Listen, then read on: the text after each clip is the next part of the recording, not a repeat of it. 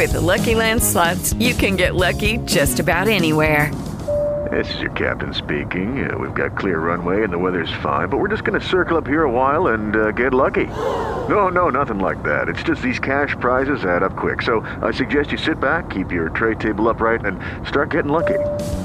Play for free at LuckyLandSlots.com. Are you feeling lucky? No purchase necessary. Void where prohibited by law. 18 plus terms and conditions apply. See website for details.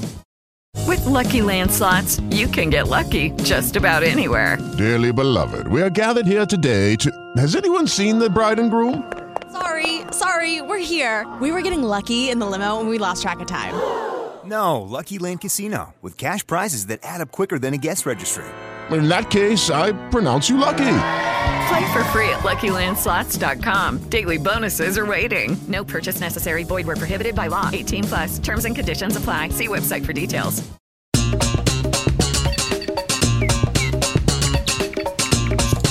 Oi? No mês do meio ambiente, a Band News FM lança o Atitude Band News Sustentabilidade. Conversas breves que vão trazer reflexões para você continuar pensando e agindo depois de tirar o seu fone de ouvido. Eu sou a Gabriela Maier, vou te acompanhar nessa jornada por alguns temas importantes para essa construção. A de um mundo mais sustentável com um olhar cuidadoso para o planeta. Vamos nessa? Começamos com um tema que interessa a todos nós, sejamos empreendedores e empreendedoras, sejamos consumidores e consumidoras. A relação entre a sustentabilidade e os negócios vão guiar essa primeira conversa sobre o cuidado com o meio ambiente como um alicerce para qualquer empreendimento. Bem, eu sou Daniela Teston, eu sou gerente de engajamento corporativo no WWF Brasil. Daniela, eu queria começar te perguntando como os empreendedores e as empreendedoras podem minimizar os impactos que o negócio deles, a iniciativa deles, pode causar. Bem, o primeiro ponto de atenção né, para qualquer negócio ou empreendimento é que seja verificado os impactos não só do seu negócio em si, mas assim, no, no que se refere aos impactos também da cadeia, né? Então, precisa ter esse olhar mais ampliado, né? Então, o empreendedor tem que entender que o impacto pode estar fora do negócio, mas ele está inserido numa cadeia. E aí, essa identificação precisa acontecer e ela acontece através de entrevistas com funcionários funcionários, né, com seus clientes, com seus investidores e identificar quais são esses impactos e mapeá-los, reduzi-los, monitorá-los para que então, de fato, o empreendimento possa ter né, um, uma redução do, do, do, seu impacto. E eu vou dar um exemplo bem prático.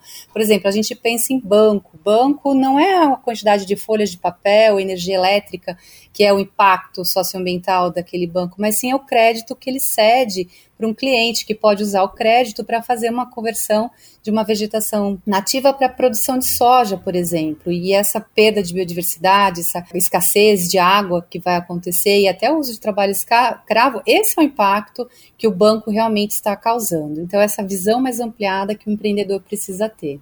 Ter esse cuidado ambiental como alicerce traz também um alinhamento mais eficiente com o consumidor, porque hoje a gente tem consumidores bem vigilantes, né, que estão atentos a isso.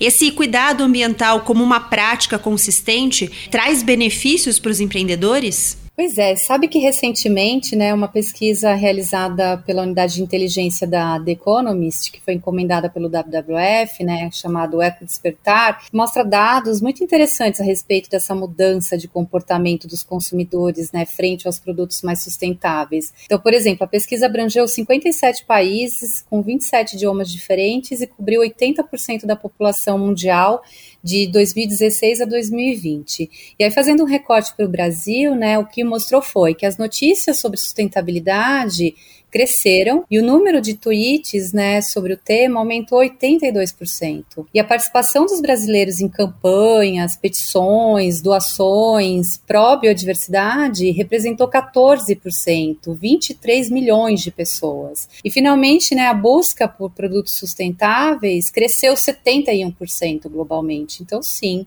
as empresas estarão, é uma grande oportunidade olhar para isso, para essa, essa mudança de comportamento do consumidor.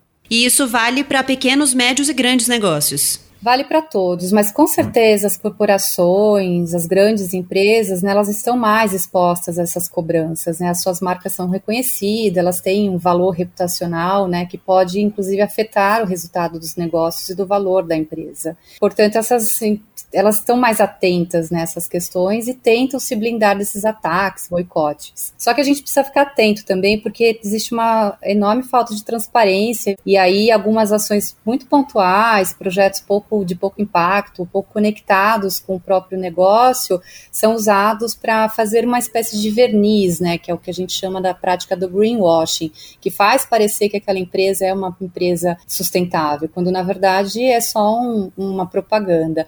Então, tanto pequenas, grandes ou médias empresas precisam ter esse olhar cuidadoso e ações concretas, né, que tenham essa, esse impacto e que o negócio seja um negócio que seja de resultados positivos para as pessoas e para a natureza. Bom, e além de minimizar os impactos, os empreendedores podem construir estratégias para ajudar a preservar e até regenerar o planeta?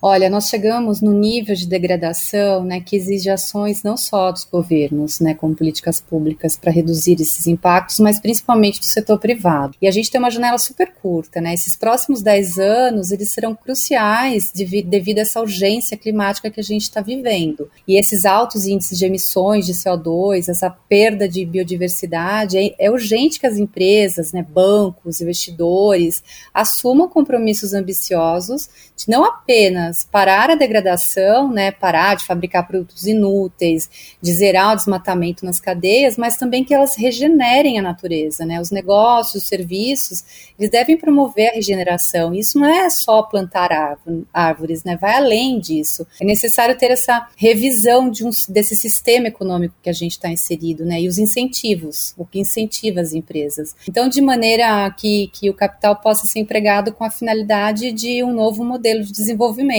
né, que gera emprego nessa cadeia de restauração e que beneficia a sociedade como um todo, né? Porque afinal de contas, todo mundo já percebeu que a natureza é fundamental, né? E que para a manutenção da vida na Terra, inclusive a nossa, ela é crucial. Então essa estratégia precisa fazer parte do core do negócio, da essência do negócio. No